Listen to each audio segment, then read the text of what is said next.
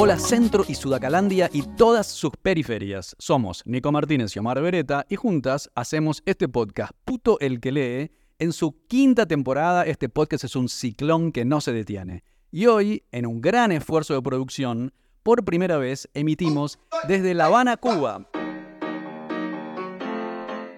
La tierra tan pródiga en grandes mujeres y hombres de letras, pero especialmente en grandes maricones de letras. Y a este panteón estelar se suma Andrés Acevis. Andrés, ¿cómo andas, querido? Bienvenido al podcast. Hola, Omar. Muchas gracias por la invitación. Contentísimo de estar aquí en el podcast. Andrés Acevis, seudónimo de Andrés Junior Gómez Quevedo. Quevedo, ya vamos a hablar de Quevedo Nació en Santiago de Cuba en 1987. Es escritor y artista plástico. Es autor e ilustrador de la novela infantil Los árboles que querían volar. Esta obra fue censurada en Cuba por parodiar al gobierno. Ilustró el poemario La paz en el infierno del poeta Ramón Muñiz.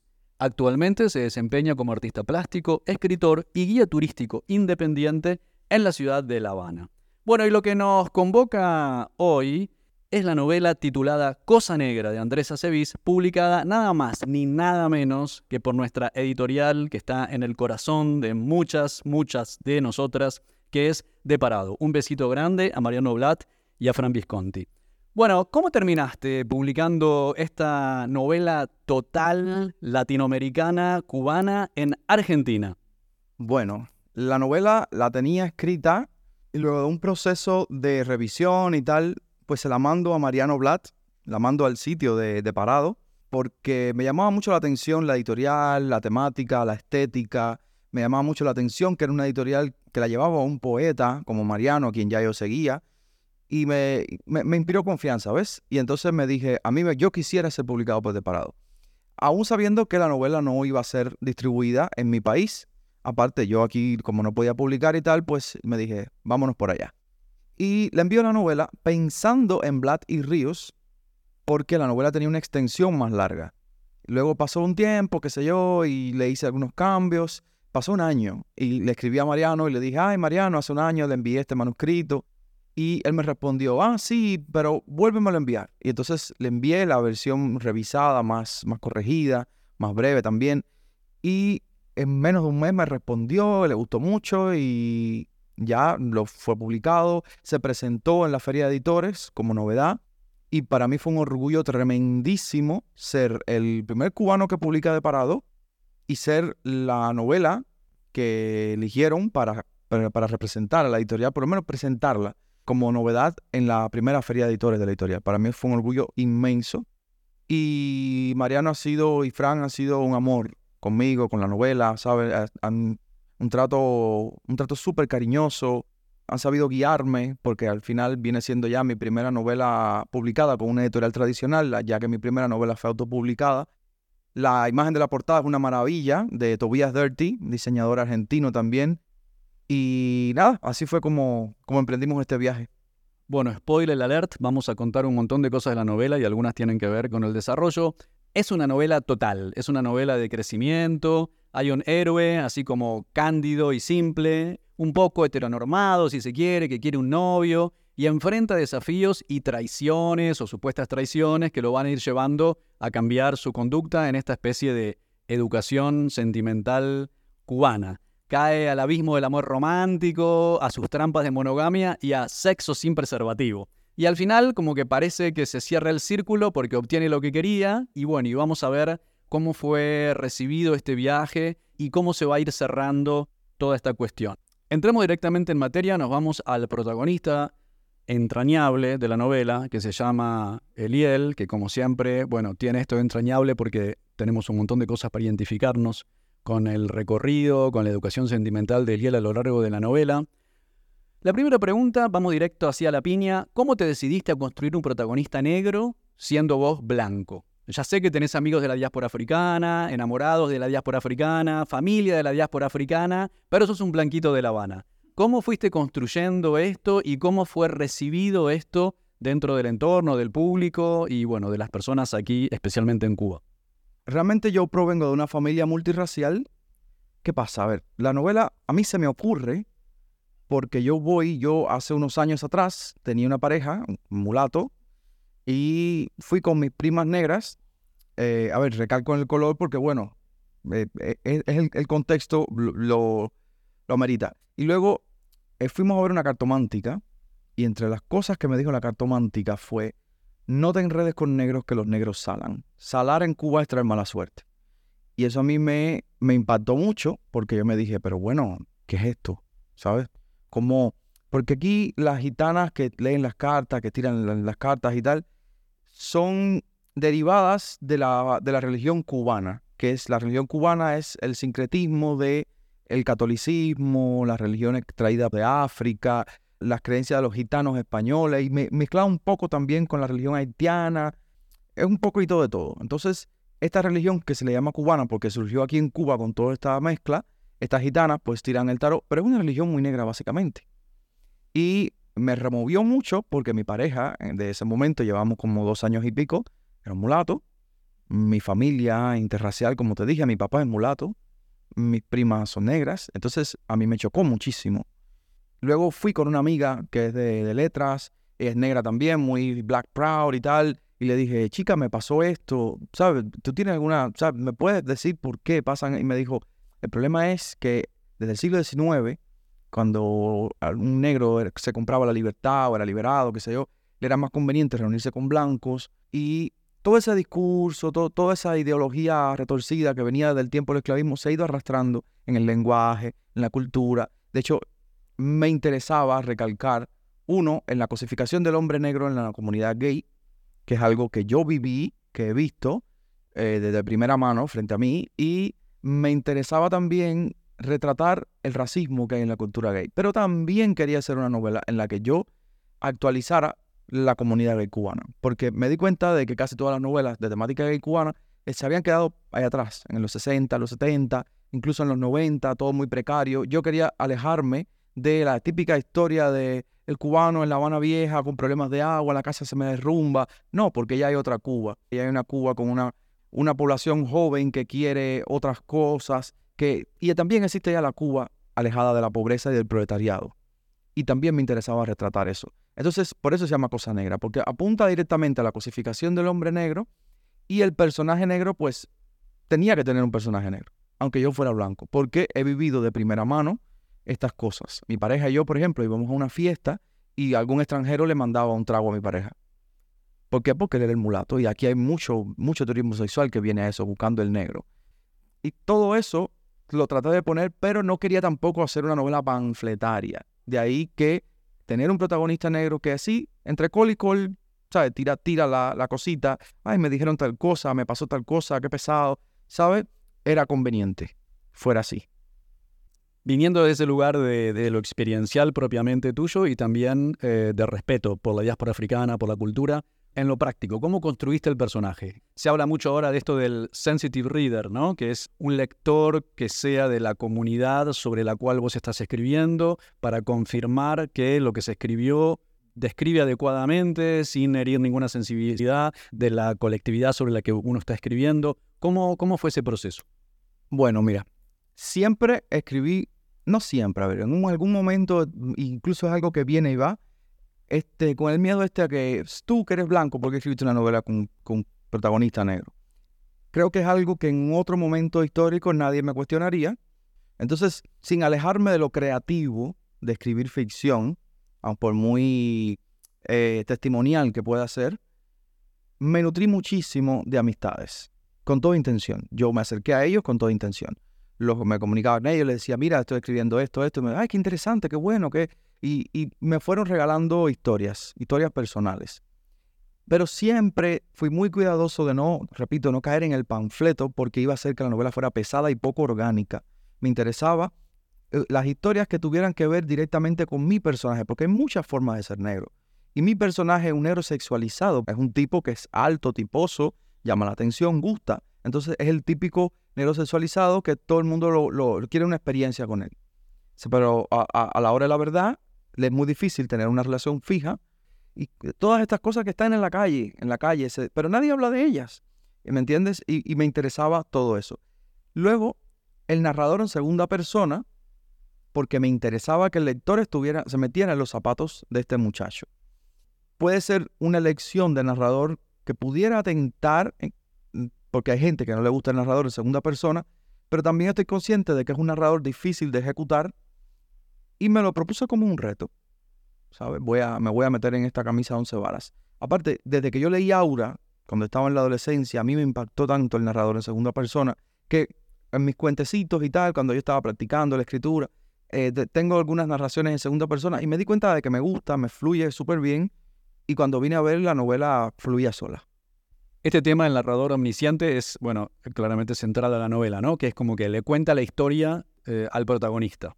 Y tiene estos dichos todo el tiempo, de esta salís sadomasoquista, de esta salís medicado, de esta salís es como que le va, como que le va advirtiendo, ¿no? Lo que, lo que le puede ir pasando. Nunca se revela el narrador. Este recurso en la novela electrónica de Enzo Maqueira, que ya es un clásico en Argentina, pero al final se revela, no lo voy a spoilear, pero ese narrador se descubre. Aquí no. ¿Por qué, ¿Por qué esa decisión?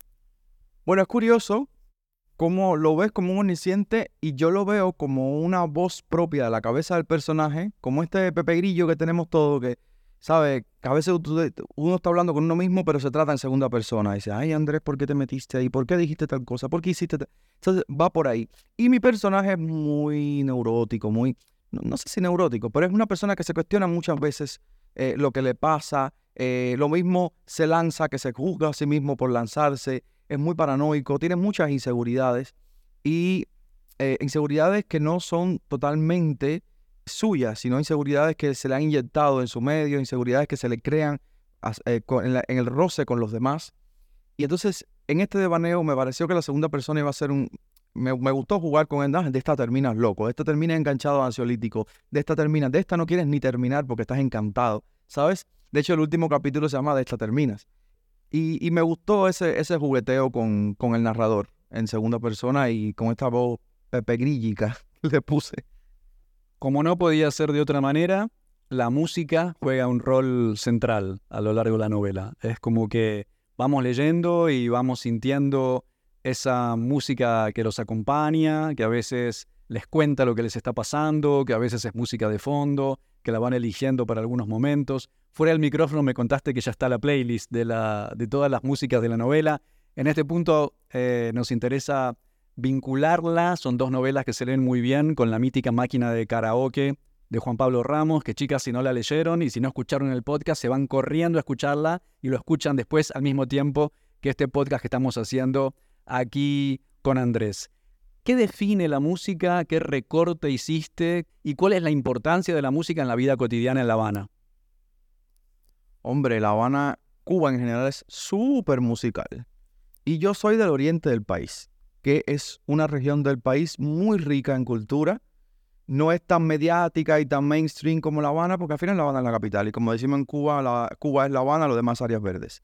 Pero yo vengo de, de una zona del país donde está la conga, la conga santiaguera, que es la conga que usa los instrumentos africanos con la corneta china.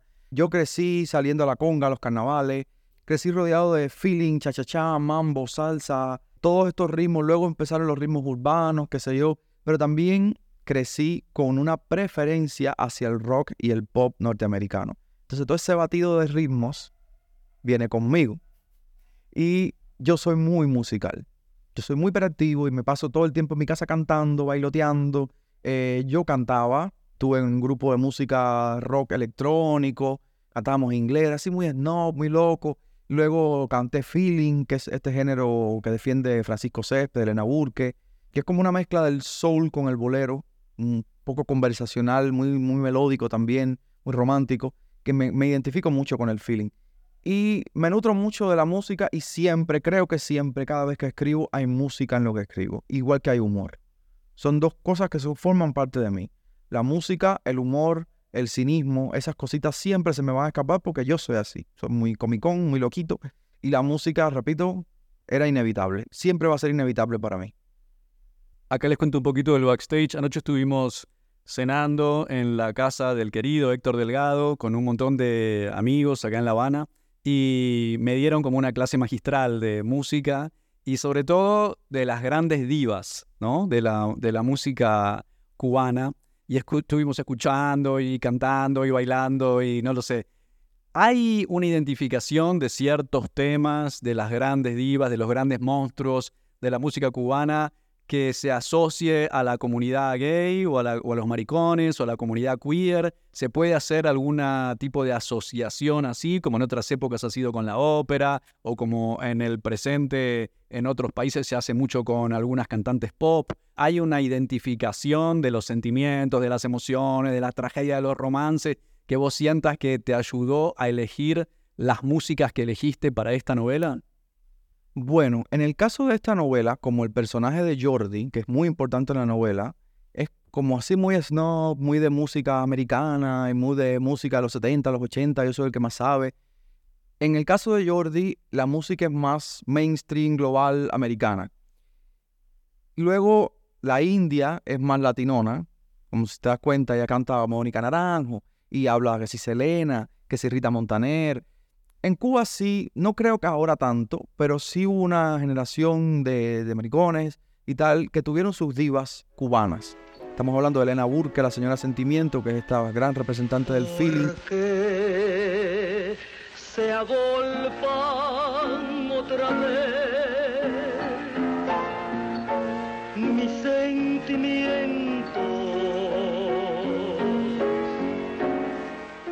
Que era una cantante que era bisexual, era muy loca, muy temperamental. Tuvimos a Fara María, que era con una voz así muy engolada. No me baño en el malecón, porque en el agua hay un tiburón. No se baña en el malecón, porque en el agua hay un tiburón. Y entonces era, ¿sabes? Era, este mujerón, eh, qué sé yo. Luego, por otro lado, Juana Bacallao, que es muy cómica, es como la, la, la, chiquitica así, que parece un... No se sabe ni qué, porque es que es muy cómica, es todo humor. Yo soy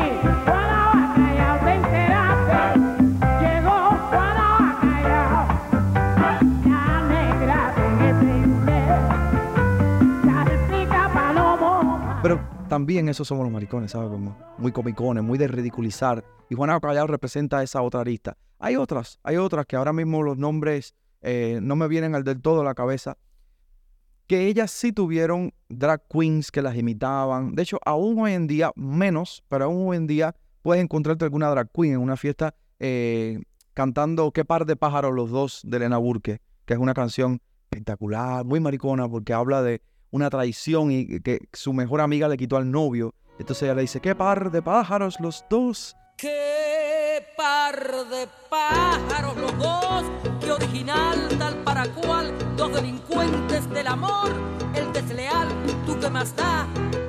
¿Sabe? Como, eh, y así, y eso era Elena Burke, muy pícara. Aprovechamos para toda la audiencia de otras latitudes que pájaro es la manera de llamar a los maricones aquí en Cuba. Sí, sí, como no, pájaro. Y pajarear es como ir a una fiesta así a ser muy libre, hecha, vamos a pajarear. Y luego em, también tuvimos grandes divos gays. Bola de Nieve, que es muy importante en la, de la música cubana. No puedo ser feliz. No te puedo olvidar. Era una señora, ¿sabes? Los cuentos de Bola de Nieve son muy divacios.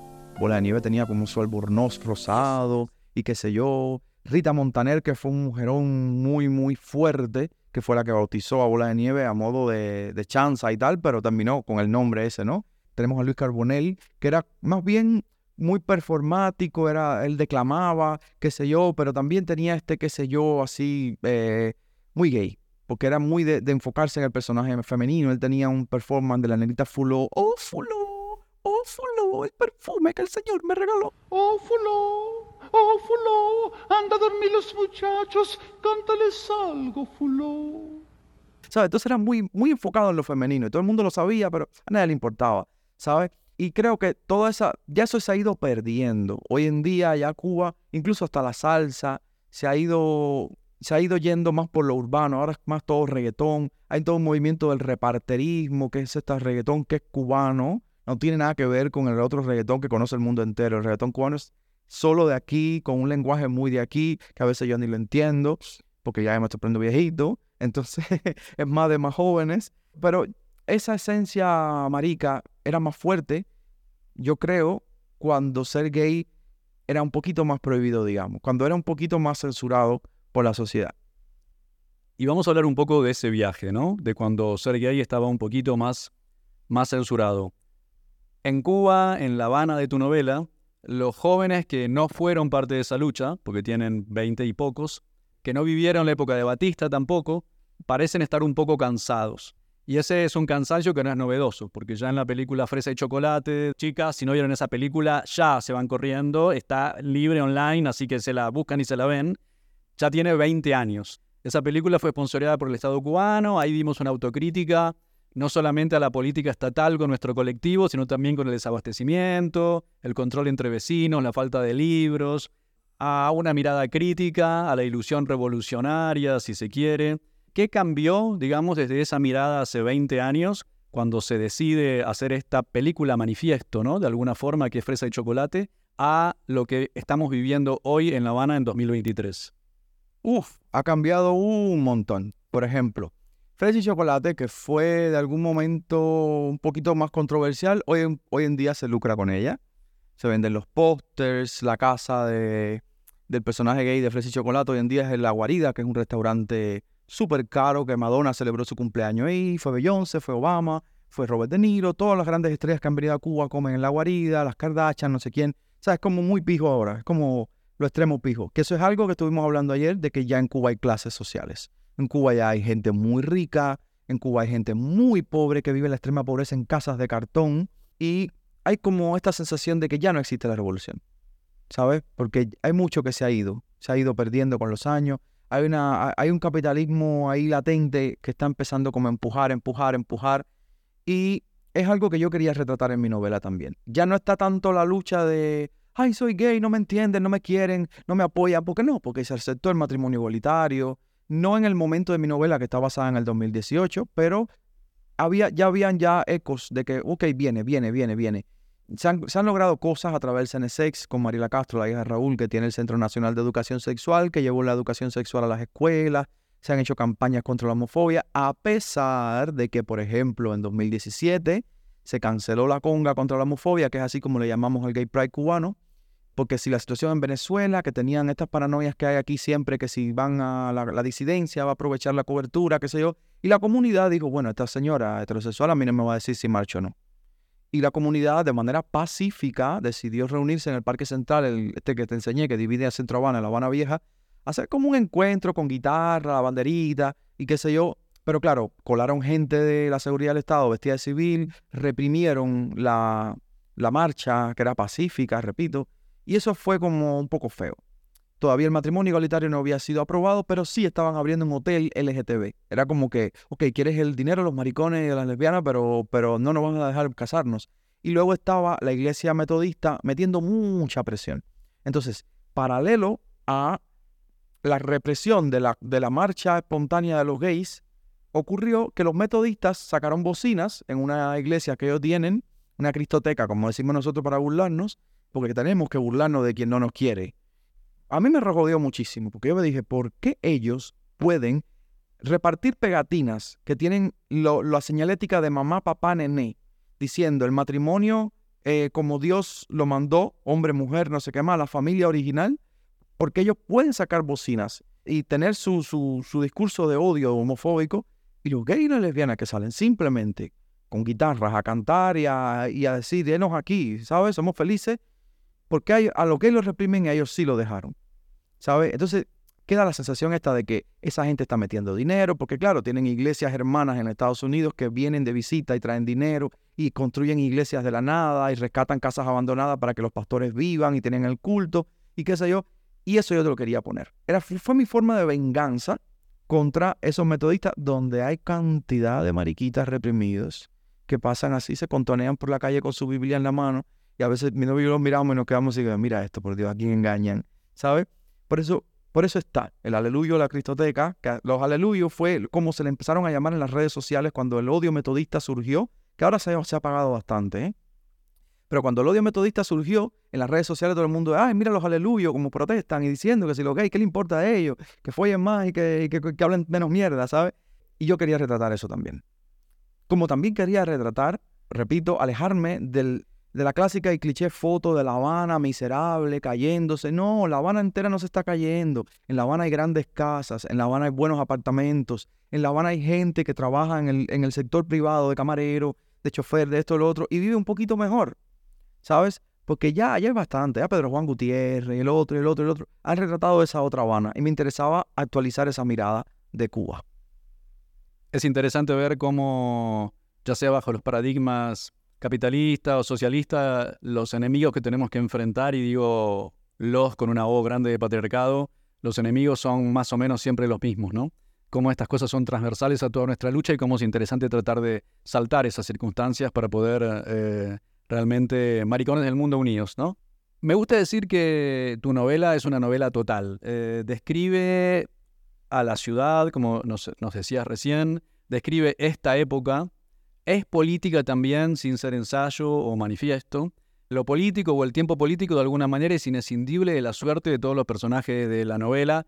También desde este podcast creemos que es inescindible toda la creación artística de estos territorios ocupados que llamamos América Latina. No nos vamos a poner a pintar naturaleza muerta, ¿viste? Cuando hay tantas cosas que están pasando, que han pasado, que deben cambiarse para que podamos vivir de una manera más digna para todas las personas que habitamos estos territorios.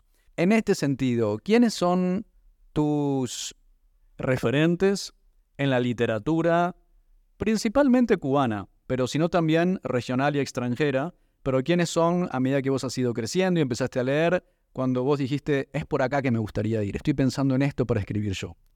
Bueno, yo soy muy fanático de Stefan Zweig, me encanta Gota Christoph, y, pero bueno, crecí con la literatura de José Martí, como todos los niños cubanos, eh, Mini Almendros con el había una vez, los típicos, la, típica enseñanza esta de, de, la literatura latinoamericana y cubana.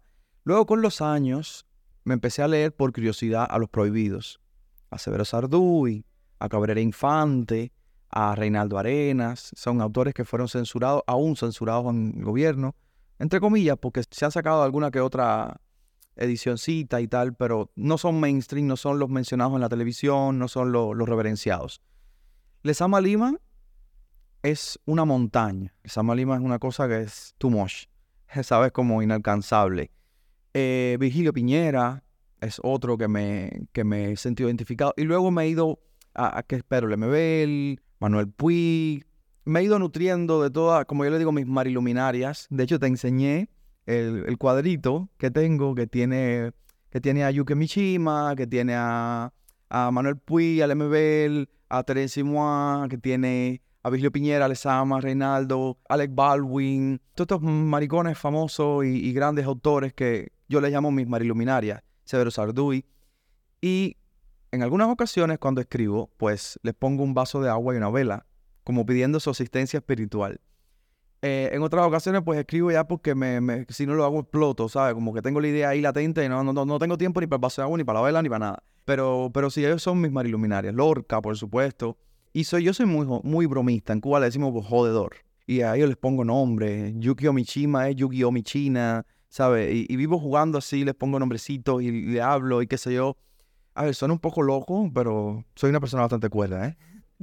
pero sí, sí. Eh, me gusta jugar con todas esas cosas. Creo, creo que a mí me influyó muchísimo en mi forma de expresarme literariamente Cabrera Infante, que es de todo menos maricón, pero, pero tiene, lo suyo. Y Severo Sarduy, que es un neobarroco muy gozón. Pero bueno, en esta primera novela traté de ser lo menos juguetón posible con el lenguaje, a pesar de que tiene sus cositas ahí. Ya luego he escrito más cosas más juguetonas, pero en este caso fui un poco menos juguetón con el lenguaje de lo que puedo ser. Bueno, dice que no es juguetón en esta novela. Vamos, vamos a ver, vamos a ponerlo a prueba de la oyencia.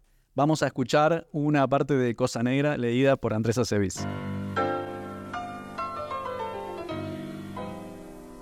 Las elucubraciones. El corazón del hombre no suele bombear la misma cantidad de sangre a la vez para sus dos cabezas. Cabezas que se turnan al mando y que solo en armonía son capaces de la maravilla. Crees que su cuerpo y el tuyo son maravillosos ahora que están atados con extremidades y bocas. La sincronía de las intenciones no es mera coincidencia, es el fruto de un pacto sin esfuerzo. Un déjà vu fractura el curso de las ideas, su espalda blanca, sus grandes nalgas, tus manos oscuras, los jadeos, los gemidos, las palabras, ay, sí, sí, completa, las puntas de sus pelos sudados en la nuca, el perfume, las ideas que te ayudan a postergar el final, que si el cuadro abstracto es horrible, que si mira cuántos libros tiene, que si la casa huele incienso. El falso recuerdo, el fallo cerebral, la anomalía de la memoria en medio de la libertad de los cuerpos o quizás la profecía, no son más que trucos mentales. Ha sido mucha la porno consumida, ahora consumada con sus mismas poses. Si este momento fuera una de esas películas, tuviera un título directo y tentador. Barra negra preña a Blanquito Dragón. Él se parece a uno de los actores que más te gusta. ¿Cuál era el nombre? Lo tienes en la punta. No. Ahora mismo no te acuerdas. Ya vendrá. El suelo es un barranco sobre el que ambos vuelan fusionados como piezas del engranaje de una máquina con obsolescencia programada. La adoración congela en oro el sentido común. Lo malo de la atracción sexual cuando es tan fuerte es que nubla mucho y al no haber luz no se ven los precipicios. Tu meneo de conga marca el ritmo del final. Caen en un abrazo de balada. Besos de premio, risas de complacencia, perruno enganche con lenguas afuera y todo. Fresa y chocolate apunta respecto a los dos. ¿Te gusta esa combinación? Le preguntas mientras le apartas los pelos de la frente. A mí me gusta todo, pero sí, j'adore chocolat. Dice con mucha mariconería. La madrugada, los cigarros y el trago terminan de sazonar la sacudida en tu cabeza. Todo huele a vivido, a nuevo y a porvenir. Es confuso, sabe bien. Este narrador en segunda persona es quizás el que mantiene el lenguaje menos juguetón, pero cuando los haces dialogar, hablábamos fuera del aire que es también una novela sobre la amistad, porque lo tenemos a Eliel, que es el protagonista, en relación con sus vínculos con sus padres, con su hermana, con su mejor amiga, con la mujer trans del barrio, que termina siendo muy importante en su vida, con la gente del trabajo, con el que es español, con el que es cubano, con las distintas personas, ¿no?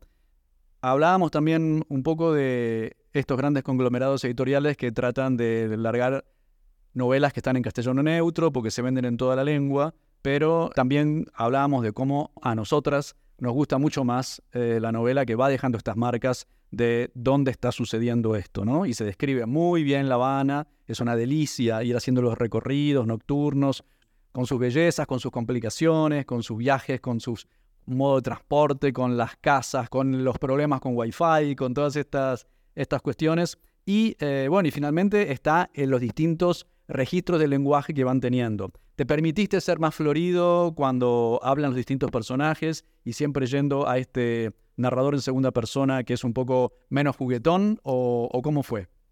Bueno, el narrador en segunda persona viene siendo como el narrador, y luego ya los personajes tienen sus voces. Yo, como te decía ayer jugando, yo soy un poco histriónico, histérico. Y yo estaba en el taller de teatro, he actuado ya y, tal. Y la construcción de personajes es, creo que es de lo que menos difícil se me hace. Porque cuando lo... Te, contaba, ¿no? Que yo hago como un storyboard antes de escribir. Y me monto la película de la novela en la cabeza y ya una vez, ya yo sé todo lo que va a pasar desde el principio. Pues es que en algún momento algo cambia, pero yo sé todo. Y luego ya yo me siento y me pongo a escribir y se me hace mucho más fácil diseñar los personajes y ponerle una voz. También somos un país, yo todos los países son pintorescos a su manera, ¿sabes? Y yo me nutro mucho del habla popular, de, de, lo, de cómo se habla, pero las personas trans tienen también su lenguaje. La gente gay, muy abiertamente gay, tiene también su lenguaje. Y luego también está el tipo de voz que tiene el heteronormado, aún siendo gay, que es lo que más abunda aquí también. ¿Sabes? ¿Qué es lo que le pasa a nuestro protagonista, por ejemplo? Es como muy heteronormado por X o por Y, pero también él hace una crítica interesante porque él dice que la pluma no debe ser un totalitarismo, ¿sabes? Eh, es, su, concepción y él, aboga por que la diversidad de la comunidad ha de tener de todo. Pero sí, me, gusta mucho eso, darle voz y carácter a los personajes y creo que se diferencia bastante bien cuando alguien habla cuando entra un personaje y su forma de hablar está muy acorde con, ¿sabe? Con, con quién es dentro de la historia. Hablábamos fuera del aire de las comparaciones que tenemos ¿no? con nuestro héroe, Eliel, eh, un poco, que es un poco cándido y se va sazonando, se va curtiendo, digamos, eh, en las cuestiones del amor, en las cuestiones de los vínculos, que al final es distinto de las personas heterosexuales, este, no necesariamente las cosas son así como tan fáciles como uno, como en las películas o como en las telenovelas o como más, es más vale como en las canciones. Y mm, tiene algo del cándido de Voltaire, ¿no? Esto de que todo lo malo que pasa va a ser para algo bueno.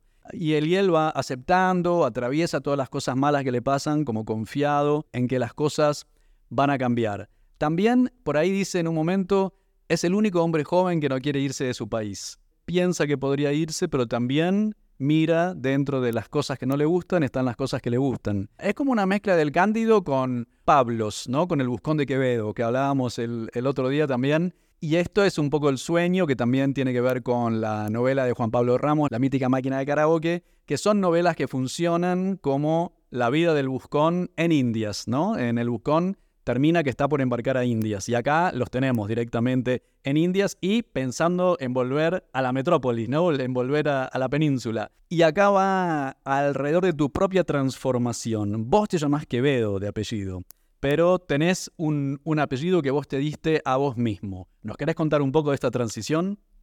Mira, sí, mi nombre real es Andrés Junior con Y, no con J, Gómez Quevedo. Y siempre me ha parecido horroroso mi nombre. Francisco Quevedo se llama Francisco Gómez de Quevedo.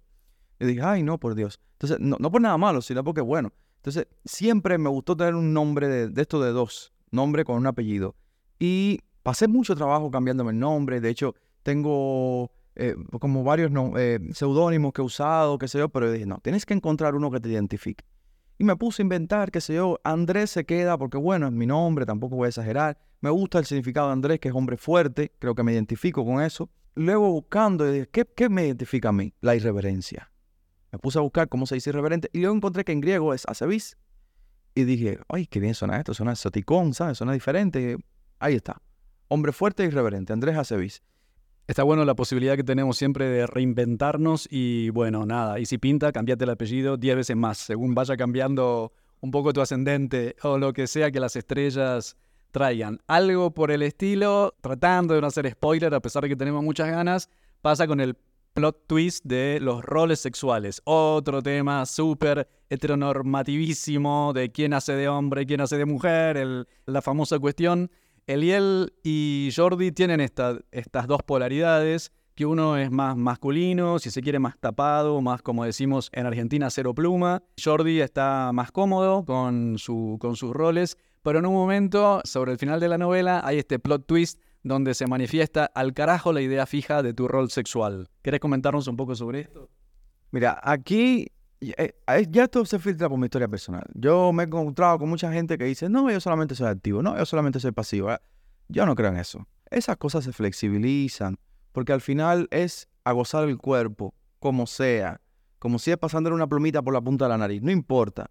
Y este personaje es como muy cuadrado, muy cerrado con esto de eso activo, eso activo. Y luego, pues mira, llega el momento en que, que ahí, si te das cuenta, juega la culpa porque, a ver, voy a, déjame no hacer spoiler, pero él comete una traición. Y luego de cometer esa traición, que se reencuentra con el que ya es su pareja, que no funciona, no, tiene, no logra tener la erección porque, bueno, él del culo. Pero lo da por esto de culpa. Pero también se da cuenta de que yo puedo ser versátil. ¿Sabes? Porque fíjate cómo la culpa le jugó en el cuerpo de que, ok, me toca volver a ser activo ahora después que hace un rato me acosté con, con mi ex pero ahora me voy a volver a acostar con mi pareja y no me funcionó, pero el otro empezó ahí, a chupar por aquí, por acá, a tocar y me funcionó. Y nada, al carajo la idea fija del rol sexual. Fue como el opening a, ok, ahora sí voy a entrar en una relación más fija en la que podemos alternar y jugar de otras formas menos cerradas, de la, como la concepción anterior que él tenía, que era mucho más cerrada. Charlábamos un poco estos días acerca de el poco eco que todavía hay aquí respecto del feminismo, respecto de la teoría queer y cómo estas construcciones de la identidad masculina, de, de cómo es cada uno de los roles, de cuestiones un poco muy estereotipadas, están recién empezando a ponerse en cuestión y a moverse. Y creemos que eso es una, bueno, en cada, en cada país y bajo cada régimen y bajo las distintas circunstancias es distinta. Por supuesto, en aquellos lugares donde hay una influencia más grande de la iglesia también, hay una menor llegada. Pero es muy interesante observar con el bagaje que ya tenemos desde otros lugares, con ciertas lecturas, cómo esto se está armando, se está empezando a armar y se está empezando a desgranar por estas playas. Mira, es muy, muy interesante que digas esto porque, mira, pasa algo. Cuba es una isla y como tal aislada. Cuba en Cuba, por ejemplo, tenemos datos móviles desde el 2019, que es algo que en la novela es un, los parques esto de la Wi-Fi, que era lo que se usaba entre 2017 y 2018, que había que comprar una tarjeta de Wi-Fi, sentarse en el parque, ¿sabes? Como que no había mucha privacidad para tener acceso a Internet. Luego en 2019 empezaron los datos móviles. Pero antes, y fíjate qué tarde todo, ¿no? 2019 datos móviles. Yo conozco a un gente que tienen veintitantos y ni siquiera tienen celular.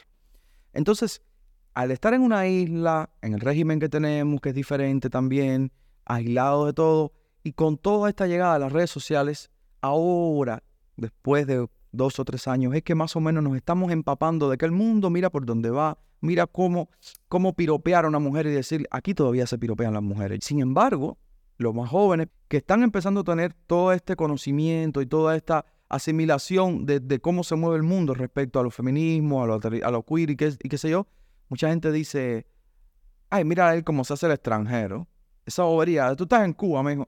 ¿Te acuerdas que hablábamos sobre la gordofobia, por ejemplo? Que aquí viene alguien y, te dice, no, porque eso es gordofobia. Te dice, ay, deja los complejos. Eso que tú eres gordo y estás acomplejado y no sé qué más. ¿Sabes? No quieren, mucha gente no quiere entender. Siempre nos piden la audiencia el listado de lecturas para hacer. Bueno, recién Andrés nos dio su listado de los autores preferidos o que lo han formado, así que ya ahí agarren una listita y se ponen a leer sus autores. A nosotros nos gustaría también hacer algunos paralelismos, ya mencionamos la obra de Juan Pablo Ramos, La mítica máquina de karaoke. También hay algo de la novela del peruano Juan Manuel Robles que se llama Nuevos juguetes de la Guerra Fría. Está esta evocación de un padre que era comunista y que está en Bolivia y que hay toda una situación muy delirante respecto de si están los restos del Che en el consulado peruano en Bolivia para mandarlo a Cuba, etcétera, y una migración a Nueva York después. Serían dos novelas interesantes para leer en tándem.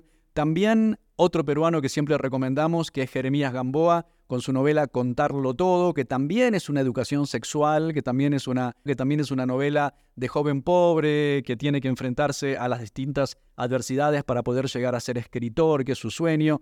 Y, por supuesto, no podemos quedarnos sin mencionar a nuestra novela que nos encanta, que es Machito, de Gael Policano Rossi. Así como Eliel está aprendiendo a qué es esto de ser maricón y cómo se construyen los vínculos, Machito es una decocción de todas estas cuestiones a un pequeño perfumito que ataca directamente esa cuestión. Así que chicas, si no las leyeron, también se van corriendo y me leen todas estas cosas. Bueno, y por supuesto no podemos irnos, sos un escritor muy prolífico, no podemos irnos sin preguntarte qué se viene, qué es lo próximo y pedirte que nos leas algo de lo que podemos esperar en el futuro. Bueno, em, tengo, tengo otras cosas ya escritas, estoy tratando de moverlas. Tengo una novela titulada el, el, globo roto en la hierba, que es más bien sobre un poeta esquizofrénico. Ahí sí me meto ya en disidencias políticas sexuales, de rol, pero también en salud mental y en la figura del, cuidador. Tengo otra que se llama Seno Sangrante, que es una novela, es sobre el Alzheimer. Tengo otra que se llama El Hotel de los Muertos Famosos, que es toda una burla. Es un escritor gay eh, que se suicida porque siente que su intelectualidad está siendo menospreciada, porque está minimizado, porque solamente escribe novelas gays. Es un poquito esta crítica a que los grandes autores, casi todos son estos machos heterosexuales, las novelas gay quedan como con la etiquetica de gay ahí atrás. Pues muy buena que sea, ¿eh? Y entonces él se suicida y luego de morir llega a un lugar el que lo reciben. Reinaldo Arenas es el primero que lo recibe. Entonces es como un limbo de bacanal en el que están todas las figuras de la humanidad, del atlet, del, del, del arte, de la política y de todo, pero andan ya sea al descaro puro porque ya ellos se murieron, están, están, esperando, están esperando la reencarnación. Y como están, ya vivieron y están esperando la reencarnación y ni saben a dónde van a ir a parar, pues les da lo mismo.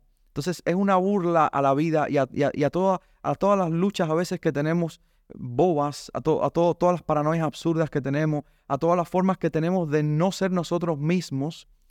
Pero bueno, el único personaje ficticio es este hombre, se llama Constanzo Caligari, pero él sí habla, por ejemplo, con Stalin, con Reinaldo Arena. Jim Morrison vende su semen como si fuera droga y se la toman con el café. Está Marilyn Monroe, Mata Hari, Hemingway.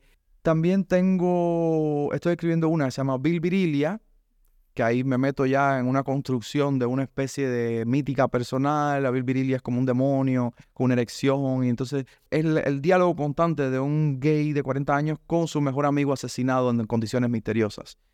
Es muy cómica, muy cómica, pero también es muy trágica. Y aquí juego con la ópera esta vez. Y terminé un manuscrito que se llama Tragedonia, que la protagonista es una drag queen comiquísima, comiquísima, con un lenguaje que es jugueteo total. La única vez en mi vida que yo he disfrutado escribiendo ha sido con Tragedonia. Porque yo me reía yo solo, escribiendo, inventando los juegos de palabras. A veces juegos de palabras hasta infantiloides, pero eso tiene su magia, ¿eh?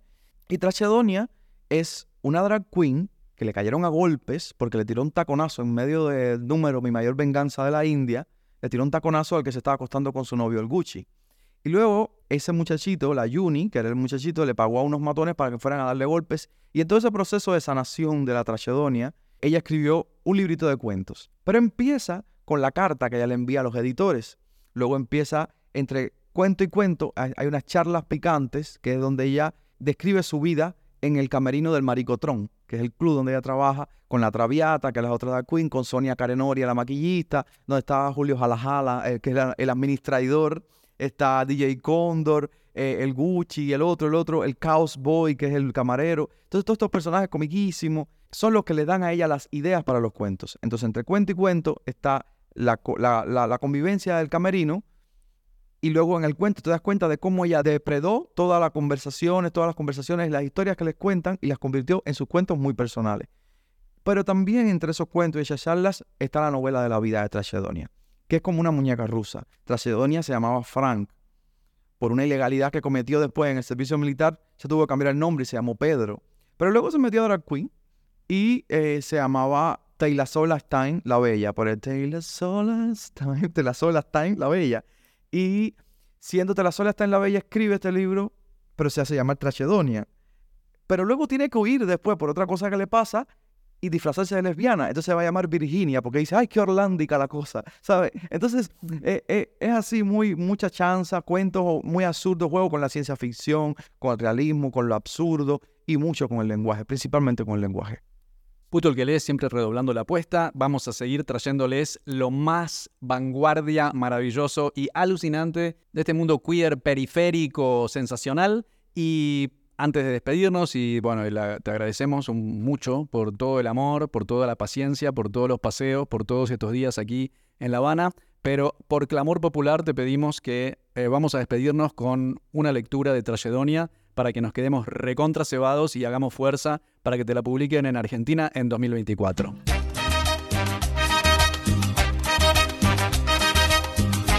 Bueno, Trachedonia es una especie de novela con libro de cuentos o libro de cuentos novela, porque viene siendo como los cuentos que propone Trachedonia para que se los publiquen. Por eso es que el libro empieza con una carta a los editores y empieza así. Estimados editores, van a perdonar esta poco orto, doxa y pavo rosa presentación, pero creo que la sinceridad es clave para convencer. Desde que tengo uso de tacón, me gusta contar historias. Me inventé la mía y me colé en el mundillo de las fantasías nocturnas. Este es mi primer intento como escritora. Soy más de lo oral y de lo espontáneo. Zurda, burda y absurda, como siempre digo, irreverente hasta lo repelente. Evitaré el triste listado de espacios vedados para una mujer de mi espesa especie, muy manido ya. Vende victimización y exprime lástima. Además, bufona al fin, bufo chistes a la calamidad, tan perra y tan insistente ella. Como ya habrán notado en estas pocas líneas, soy toda espectáculo, mamá diva putativa para algunas y enemigas adversarias ya me imitan. Antes de que alguna otra se lance al simulacro, me tiro el jugueteo con el alfabeto, algo que notarán en este manuscrito multirechazado, pobrecito. Gracias en mayor parte a mi segundo alter ego principal, Taylor Last Time, la Bella. Cuatro párrafos después, mi nombre, Pulpa PD. Y aquí hay una nota al pie, que es algo con lo que juego en todo el texto. Al principio, para mis conocidas, era la Pomarrosa, una vaca lechera y combatiente que lo mismo transportaba rebeldes que disparaba chorros de leche para defender a los suyos en unos animados de cuando éramos niños. Con el tiempo y los chistes terminé siendo la pulpa, porque así le he llamado siempre al juguito del final del juego, y por culpa de mi sobreproducción láctea que lo mejor que tiene no es la cantidad, sino su manifestación, sin necesidad de ordeñar, con solo unos roces de cola. Eso los mata a todos. Mi primer novio extranjero fue un francés. Me dijo que allá queer es. Me encantó. Unipoderes y M aquí. Hello, is me you looking for? Estas historias han sido escritas en un tiempo de reposo al que llegué por traicionada, impulsiva y fracturada. De ahí que muchas de las narraciones sean traicioneras, frenéticas y fragmentadas. Si ustedes también me rechazan ya, histriónica, histérica, me doy por vencida y me vuelvo a hundir en el arrecife empetrolado de mi vida. No pude hacer una sinopsis, lo siento. Si acaso pudieran tomar parte de mi nombre, pulpa, y jugar con la idea de lo pulp, un género que ha caído en desuso y que la crítica comprende de baja calidad. Qué maravilla como mi vida, de baja calidad. Es que todo va a tono. Aunque mi estilo es un poco barroco y gozón. Qué bien suena eso, barroco gozón, sexy. Me he pasado la vida huyendo, incluso cuando estaba salvo. A este punto ya lo gozo todo, aún más quiero decir. Este libro es otra vía de escape.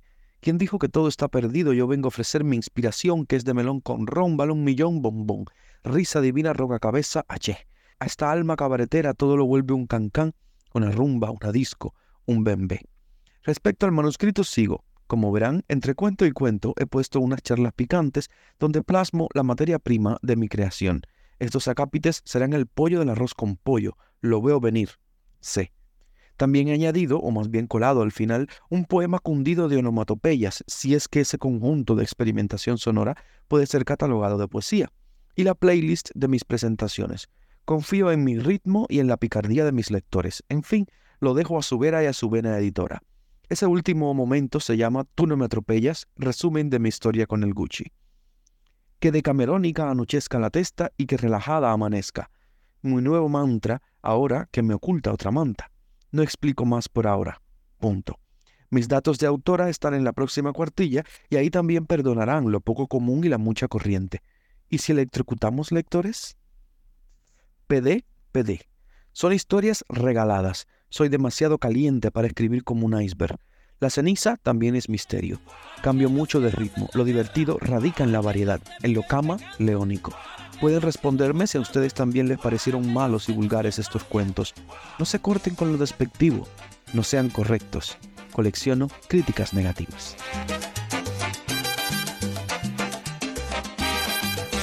Vamos a terminar. Somos Nico Martínez y Omar Beretta, y este es un podcast del colectivo Cuarto Mundo. Seguinos en Facebook y Twitter, arroba puto el que lee 108. Y en Instagram, arroba censurado 108. La cortina musical de nuestro programa es el tema Zona Roja de Mnesis. Para toda Sudamérica, educación sexual integral y laica. Hasta, la, próxima.